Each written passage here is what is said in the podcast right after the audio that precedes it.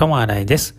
最近私は朝6時半ぐらいに起きて、それからパンを持って、鳩にご飯をあげに行ってるんですけど、最近鳩を見ないのでどうしてるのかなとちょっと思ったりもしております。その後、一見唯一空いているお店が学校内にあるので、そこでサンドイッチを買って部屋で食べております。その後シャワーとか浴びたりなんかいろいろしてそれでまたちょっと横になったりしてそれで授業に今は行っております。そんな感じで朝は過ごしております。皆さんは朝どんな感じで過ごしておりますか？ともあらいでした。ありがとうございます。